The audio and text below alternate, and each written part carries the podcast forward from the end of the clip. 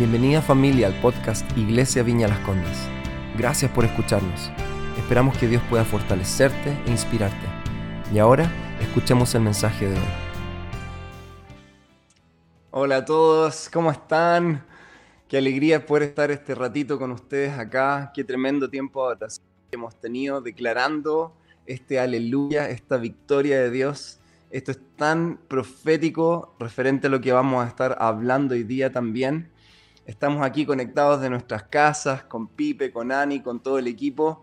Eh, y yo sé que muchos hayan estado honrando también al equipo técnico vía los mensajes de YouTube. Yo también quiero hacerlo acá desde mi lugar porque realmente ha sido increíble cómo hemos podido ir adaptándonos, flexibilizándonos como iglesia eh, y manteniéndonos conectados a pesar de todas las etapas, fases que hemos vivido en este tiempo de pandemia. Así que de verdad muchas gracias a todos los que están trabajando ahí y gracias también a todos ustedes fieles que se mantienen ahí conectados con lo que está pasando con la iglesia.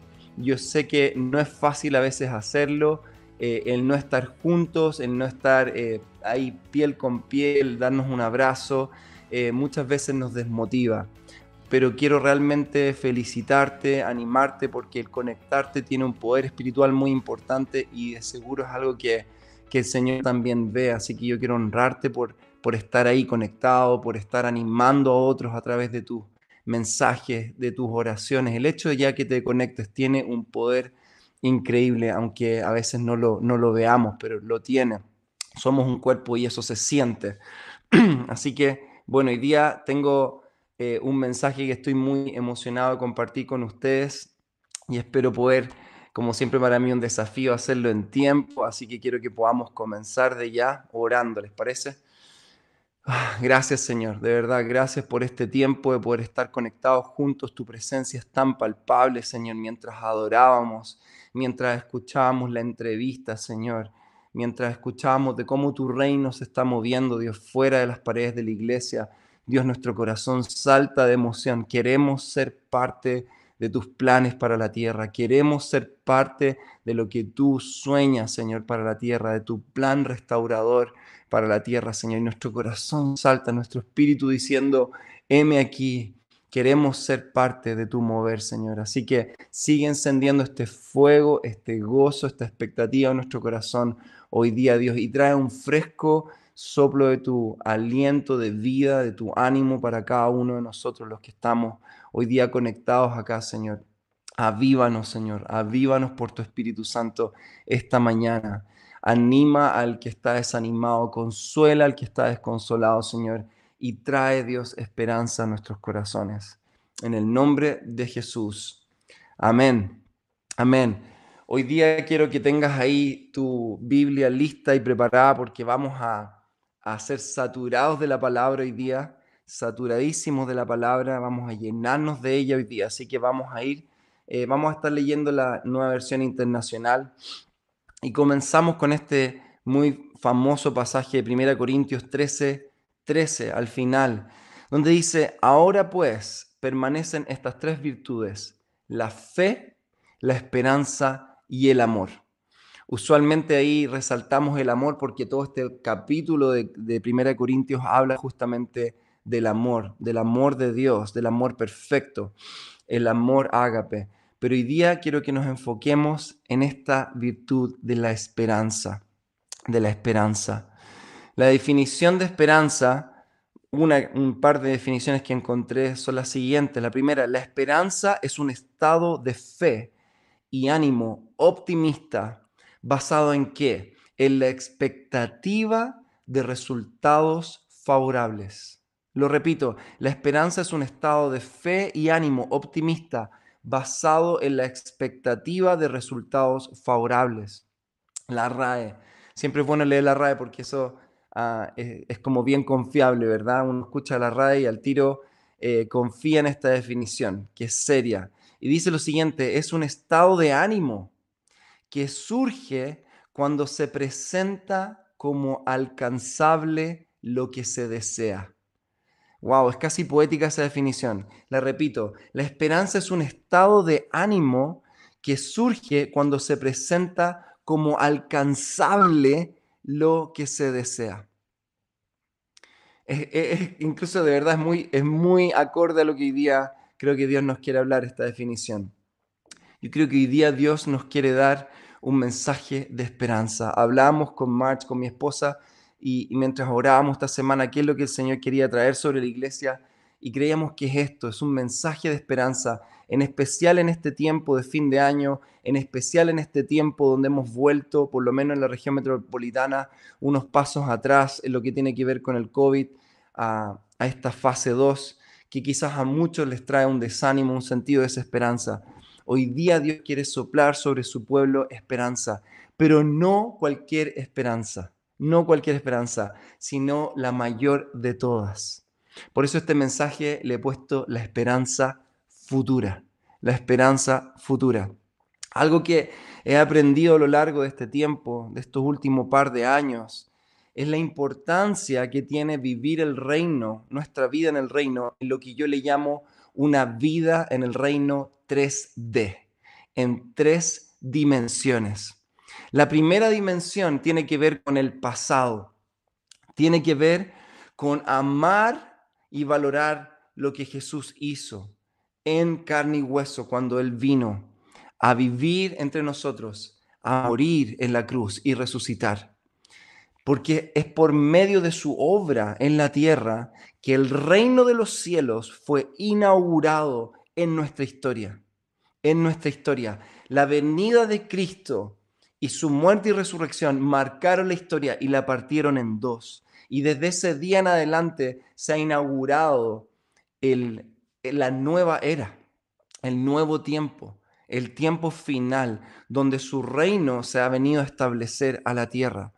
Sin duda, su cruz, su muerte y su resurrección son por entonces nuestro punto de partida. Subraya esto, su cruz es nuestro punto de partida. Esta es la primera dimensión. La segunda dimensión tiene que ver con el presente, con el hoy. Tiene que ver con vivir en su reino hoy, aquí, en su reino que gracias a Cristo y gracias al derramamiento del Espíritu Santo sobre aquellos que somos suyos, hoy día su reino está activo, vigente. La iglesia Viña, el movimiento Viña, es un movimiento del reino ya, del reino ahora. Esta iglesia nació décadas atrás con el anhelo de ver las obras que Jesús hizo en el pasado siendo presentes hoy día las sanidades, las liberaciones, eh, todo lo que Jesús hizo, Él nos prometió que haríamos aún mayores cosas. De ahí nace nuestro mover como iglesia, de no querer ver estas como historias lindas de la Biblia, sino que como realidad en nuestro medio. Pero Dios quiere agregar una tercera dimensión a nuestra vida cristiana. Quiere incorporar en nuestra vida una tercera dimensión y es de la que nos enfocaremos hoy día. Y esta dimensión tiene que ver con amar y anhelar nuestro futuro. Nuestro futuro. Lo que Él hará al volver en gloria por segunda vez.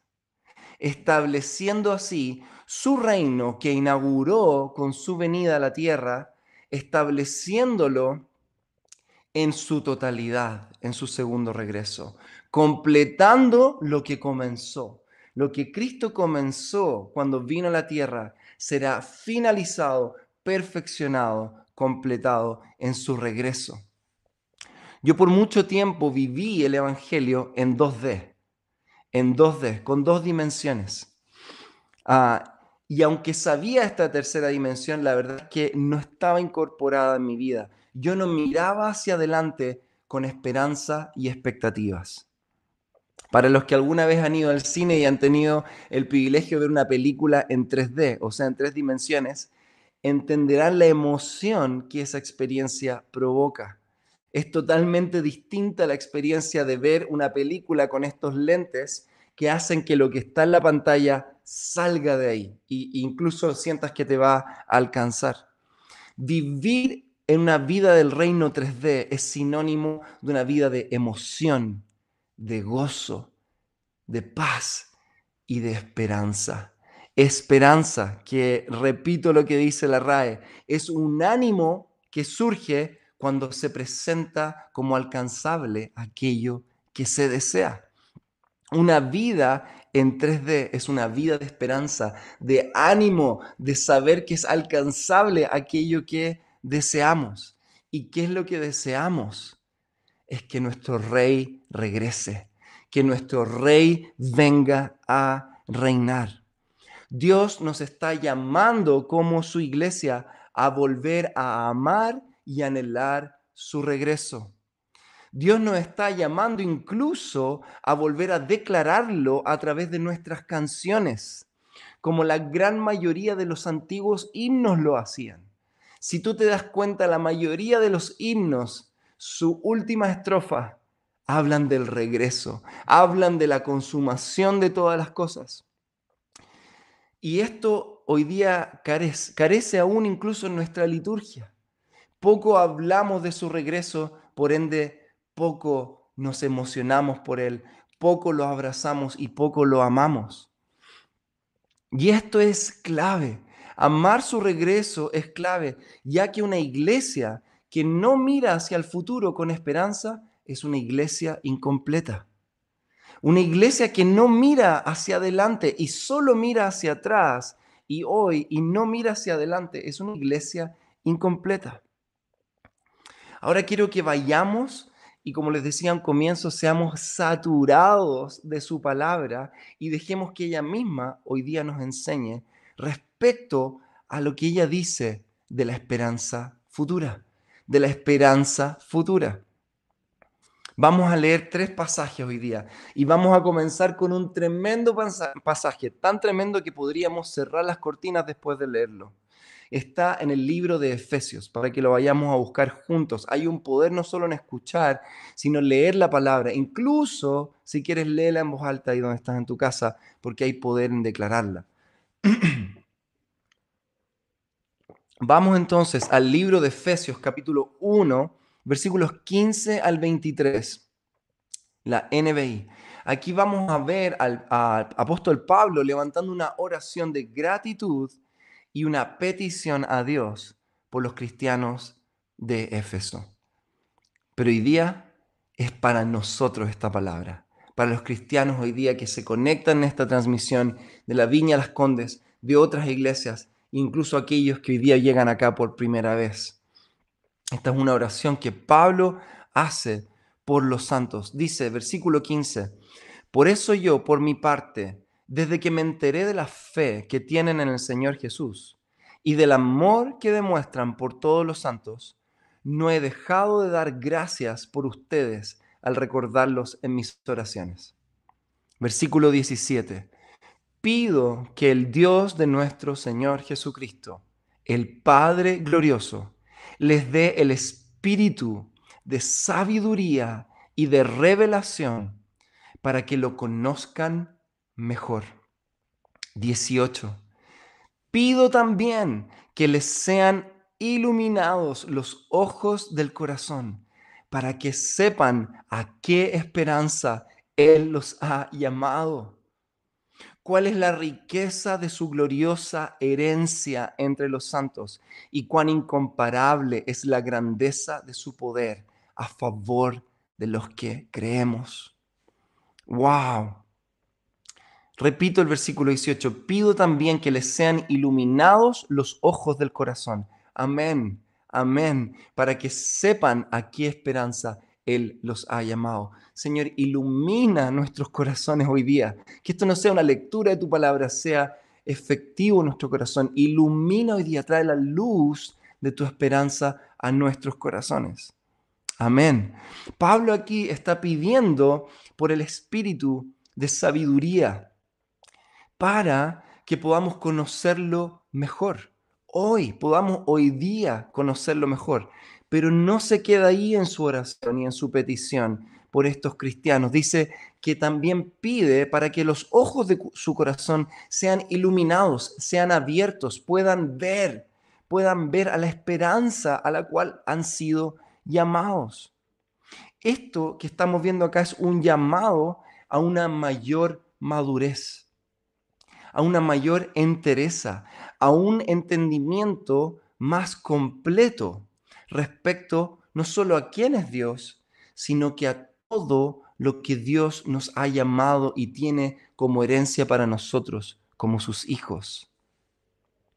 Segunda de Colosenses, vamos ahora a este segundo pasaje, 1, 3 al 6. Quienes estudian la Biblia con nosotros jueves a jueves ahí en verbo van a recordar este pasaje y van a recordar que hicimos este énfasis porque Dios nos ha estado hablando mucho referente a la esperanza futura en el estudio de estas cartas. Aquí Pablo nuevamente en la introducción del libro está expresando su gratitud por quién, por ellos, por, el, por la fe y el amor de estos cristianos en Colosas. Dice, siempre que oramos por ustedes, damos gracias a Dios, el Padre nuestro Señor Jesucristo. Te das cuenta que es muy similar al inicio de Efesios, pues hemos recibido noticias nuevamente de su fe en Cristo Jesús y del amor que tienen por todos los santos. Pero fíjate lo que dice acá, ¿a causa de qué? A causa de la esperanza reservada para ustedes en el cielo. De esta esperanza ya han sabido por la palabra de verdad, que es el Evangelio que ha llegado hasta ustedes. Este Evangelio está dando fruto y creciendo en todo el mundo, como también ha sucedido entre ustedes desde el día en que supieron de la gracia de Dios. Y fíjate este último detalle, y la comprendieron plenamente. Plenamente. Nuevamente acá hay un llamado y hay una, en este caso hay una, eh, eh, una valoración de la madurez de la fe y la comprensión de estos cristianos, porque ellos entendieron que el Evangelio no solo se trata de lo que Jesús había hecho por ellos o hacía por ellos, sino también habían entendido el Evangelio en sus tres dimensiones, habían entendido la esperanza que el Evangelio tiene para el futuro. Y como ellos habían entendido esto, el fruto de su vida había sido fe en Cristo y amor unos por los otros.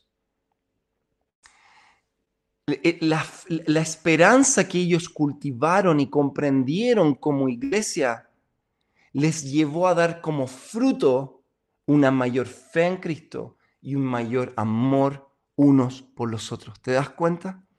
Y quiero que anotes esta frase. La medida de la esperanza que tengamos en nuestro futuro con Cristo va a determinar nuestro presente. Va a determinar la calidad de nuestro presente. La medida, en la medida en que crezca nuestra esperanza futura, también va a crecer la calidad de nuestro presente. Muchos de los creyentes de la iglesia primera vivían pensando que Jesús volvía ahora, ya, en su generación.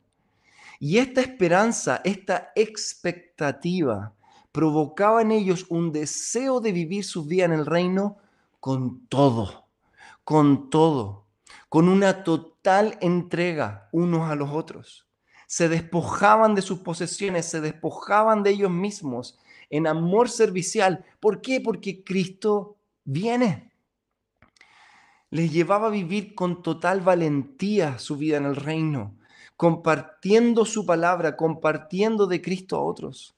Los llevaba a demostrar y a manifestar el reino con denuedo, con valentía, orando por los enfermos, liberando a los endemoniados, haciendo milagros de todo tipo. Y esta esperanza futura amigos, amigas, esta esperanza futura les ayudaba a soportar y prevalecer las distintas pruebas que vivían y les tocaba vivir. La esperanza futura nos ayuda en la prueba del hoy, en tomar la prueba del hoy y, y en perdurar y permanecer en las dificultades de nuestro presente. Y el tercer pasaje central hoy día que quiero traer a la mesa es Segunda de Timoteo 4. Vamos todos allá. Segunda de Timoteo 4, versículos 6 al 8. Esta vez voy a leer de la Reina Valera 1995. Y aquí el contexto realmente tiene que ver con Pablo dándole a su amado discípulo Timoteo las últimas indicaciones eh, en esta carta.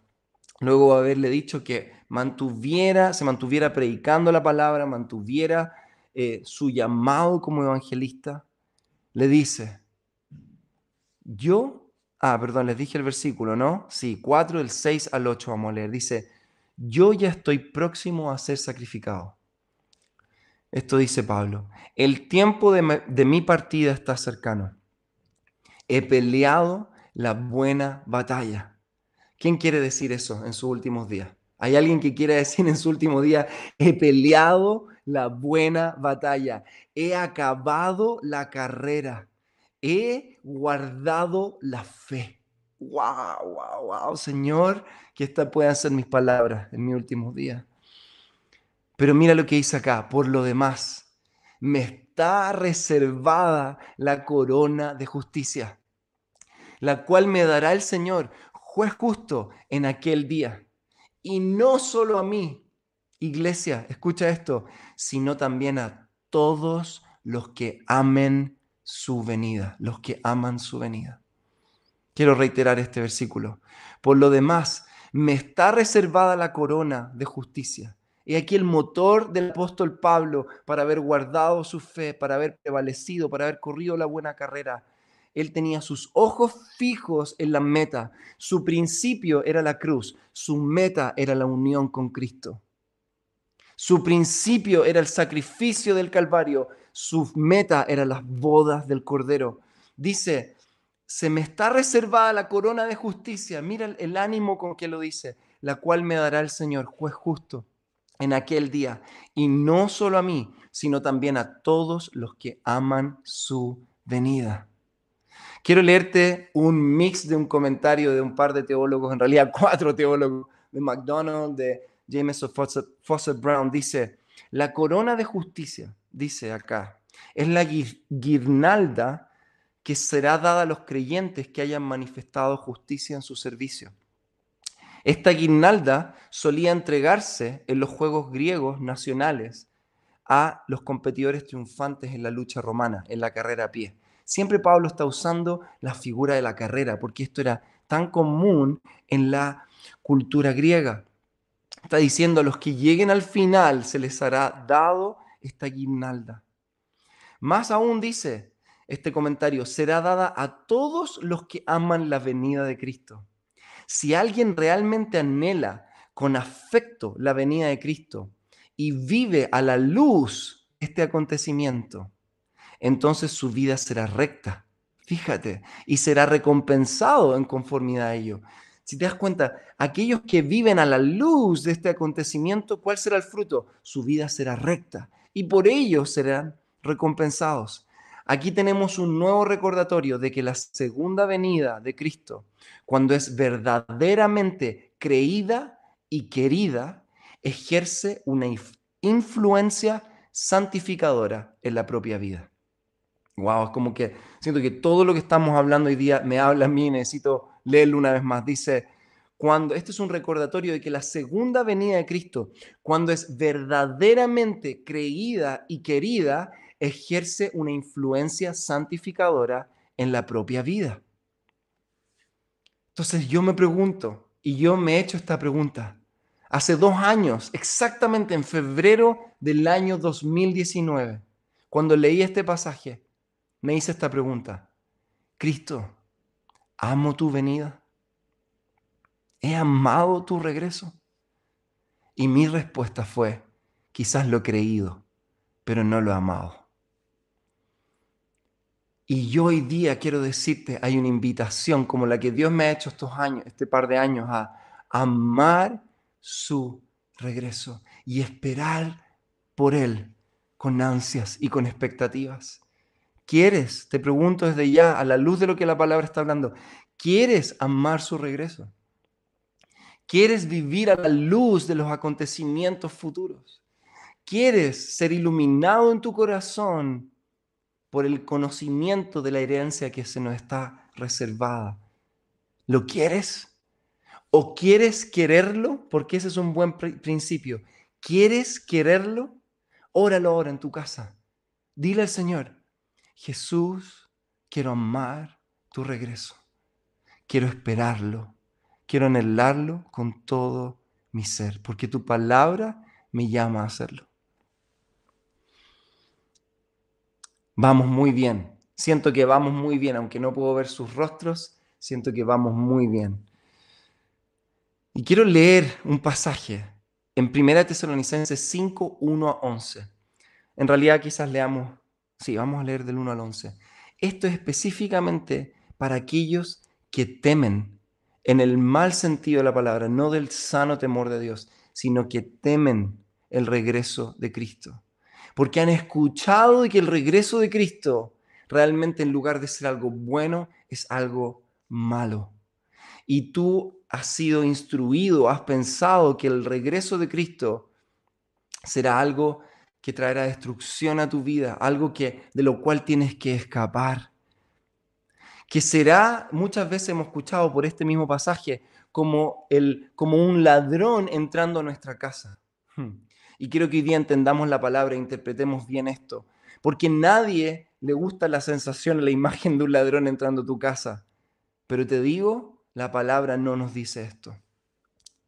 Y tú dices, ¿en serio? Leamos juntos. Primera de Tesalonicenses 5, 1 al 11, y seamos libres en la verdad de su palabra. Dice, ahora bien, hermanos, ustedes no necesitan que les escriba acerca de los tiempos y fechas. ¿Se dan cuenta? Esto nos recuerda a Mateo 24 cuando Jesús dice, los discípulos preguntaban, ¿cuándo será el día? Y él dice, ni si, solo el Padre conoce el día y la hora, ni siquiera el Hijo lo sabe. Así que el enfoque de la escritura referente a estos acontecimientos finales no está tanto en el identificar exactamente el cuándo, sino que en el prepararnos en nuestro corazón para ese día y amar ese día. Continúo el versículo 2. Porque ya saben que el día del Señor llegará como un ladrón en la noche, ¿verdad? Cuando estén diciendo paz y seguridad, vendrá de improviso, pero lee conmigo, por favor, vendrá de improviso sobre ellos la destrucción. No sobre nosotros, sobre ellos, como le llega a la mujer encinta los dolores de parto.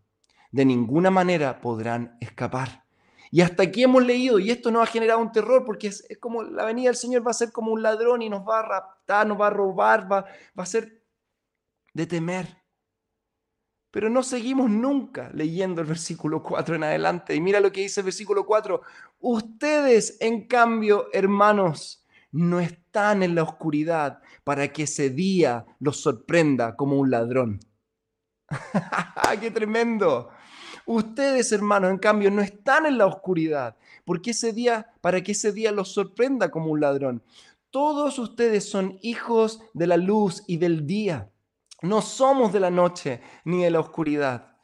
No debemos pues dormirnos como los demás. Viste que el llamado a la palabra no es a temer este día, no es tenerle terror, sino que es prepararnos, es velar. Dice, si no mantenernos alertas y en nuestro sano juicio.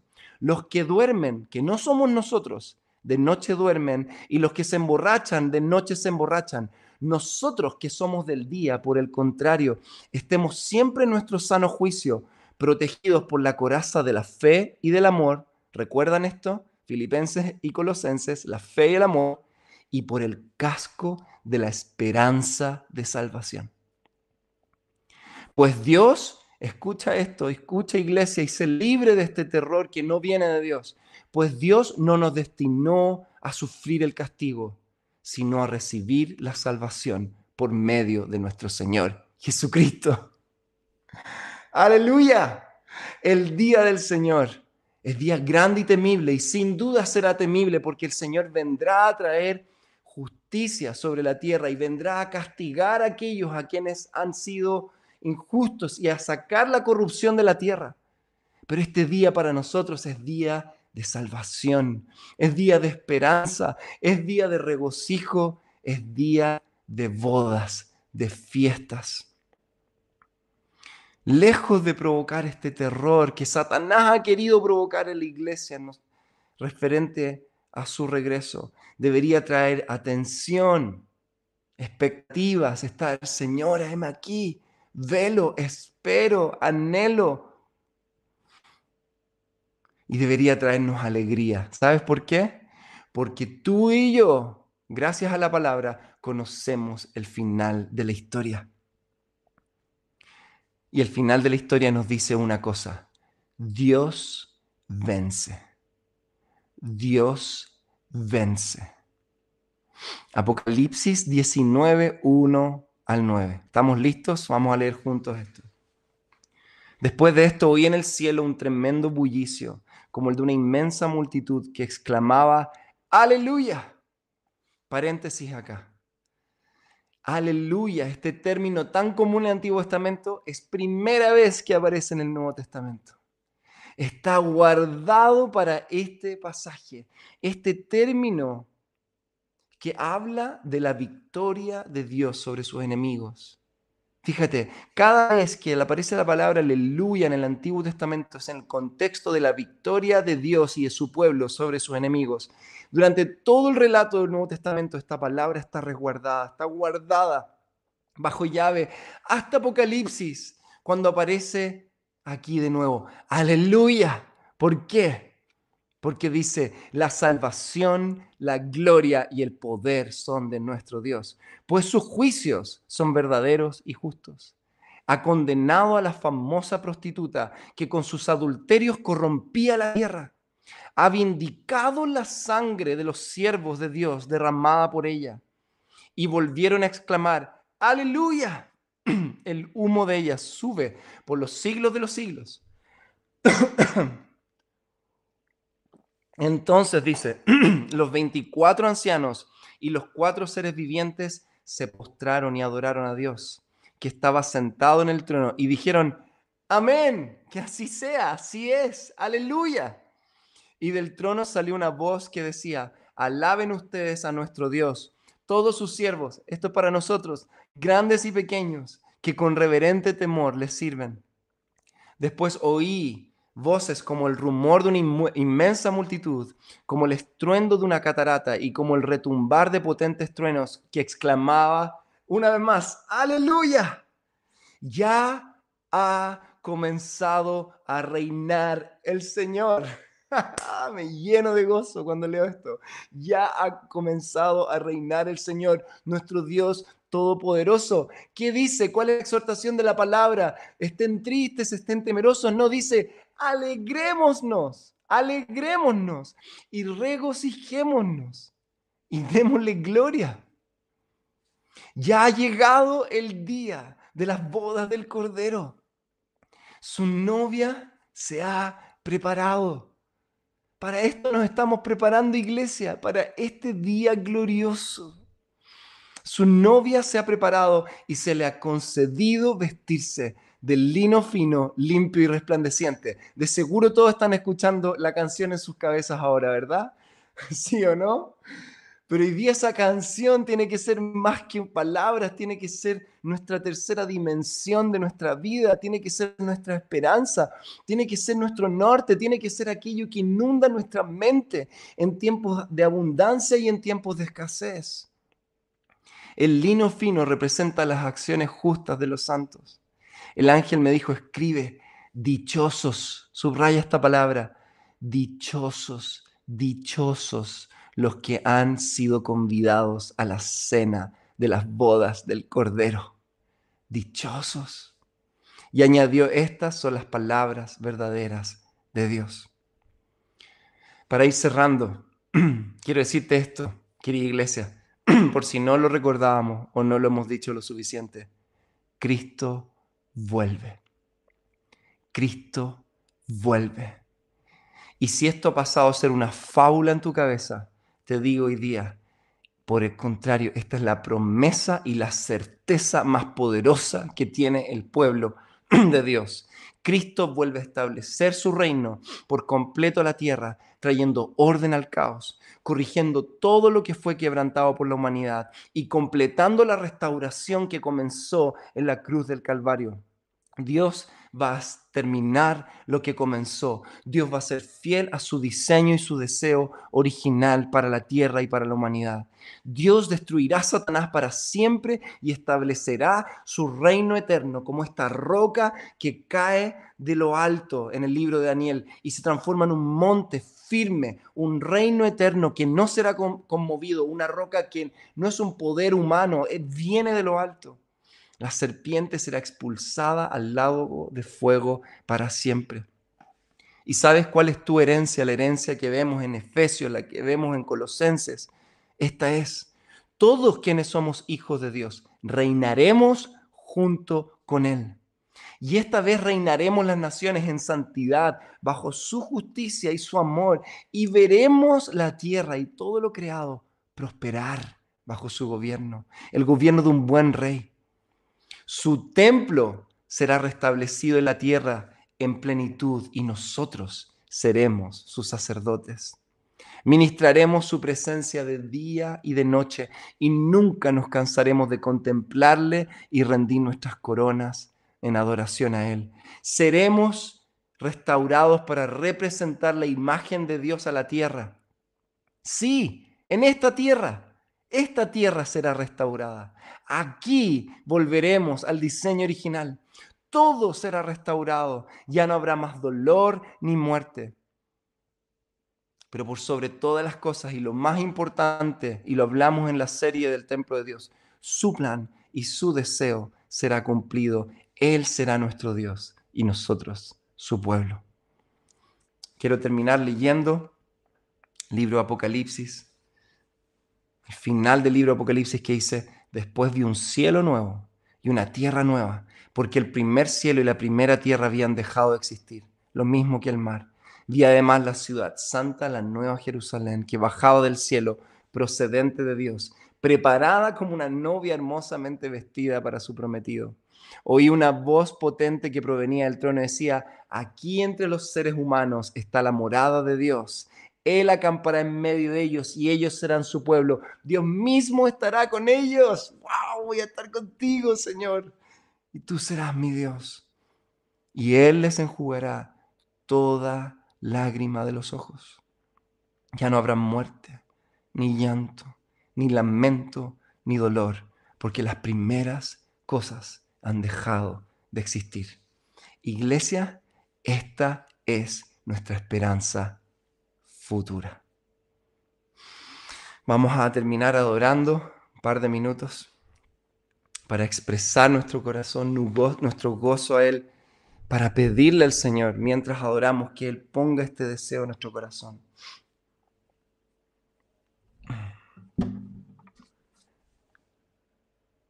Oh, gracias Señor. Vamos a cantar esta canción, Grande es tu gloria, que nos habla de las dos, las tres dimensiones de nuestra vida cristiana.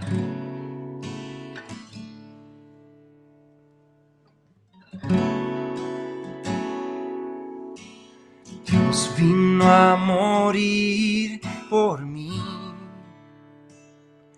Amén. Amén. Haciéndose, haciéndose hombre luchó por mí. Amén. Amén. Murió en la cruz. Murió en la cruz volvió a vivir. Amén. Amén. Este es el hoy, sentado junto al Padre otra vez. Amén. Amén. Y por esto decimos, grande es la gloria del Señor poderoso, grande es la gloria del Señor.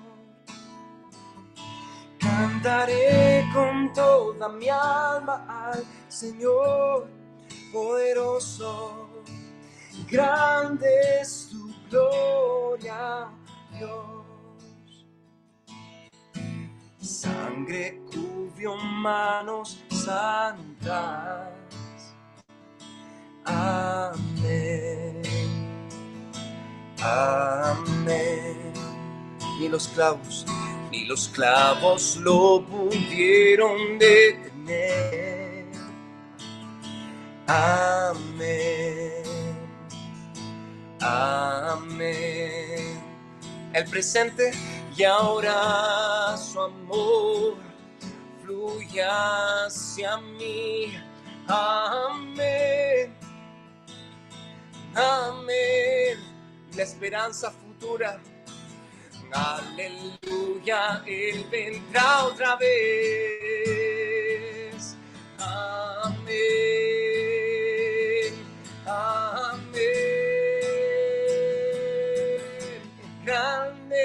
La gloria del Señor, poderoso. Grande es la gloria del Señor, tu sabiduría cantaré con toda mi alma al Señor, poderoso. Grande es tu gloria, oh Dios, declaramos, tú eres el que fue, tú eres el que es, tú eres el que ha de venir. Tú eres el que fue, tú eres el que es, tú eres el que ha de venir. Declaremos una vez más. Tú eres el que fue, tú eres el que que ha de venir, aleluya. Tú eres el que fue, tú eres el que es, tú eres el que ha de venir.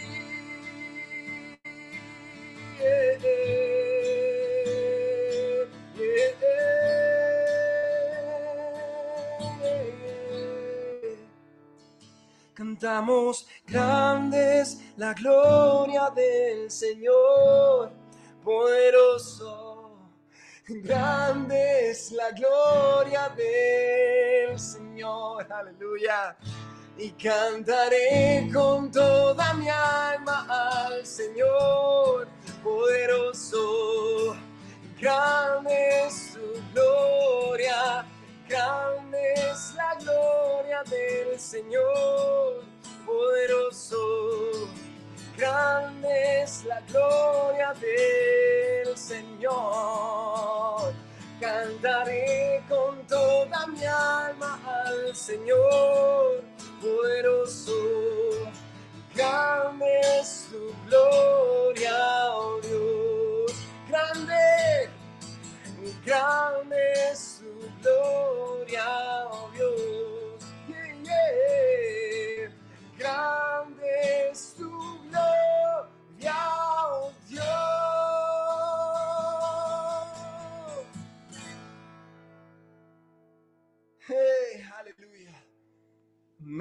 Amén, y amén. Amén. Vamos con ustedes, Ani Pipe, después de este tiempo glorioso celebrando lo que será. Gracias nuevamente por haber escuchado. Esperamos que haya sido de gran bendición para tu vida. Si quieres estar al tanto de nuestros mensajes, asegúrate de seguirnos y, por qué no, compartirlo con tus amigos. Para más contenido de la iglesia y cómo conectarte, ve a nuestra aplicación móvil y sitio web iblc.cl. Un gran abrazo y que Dios te bendiga.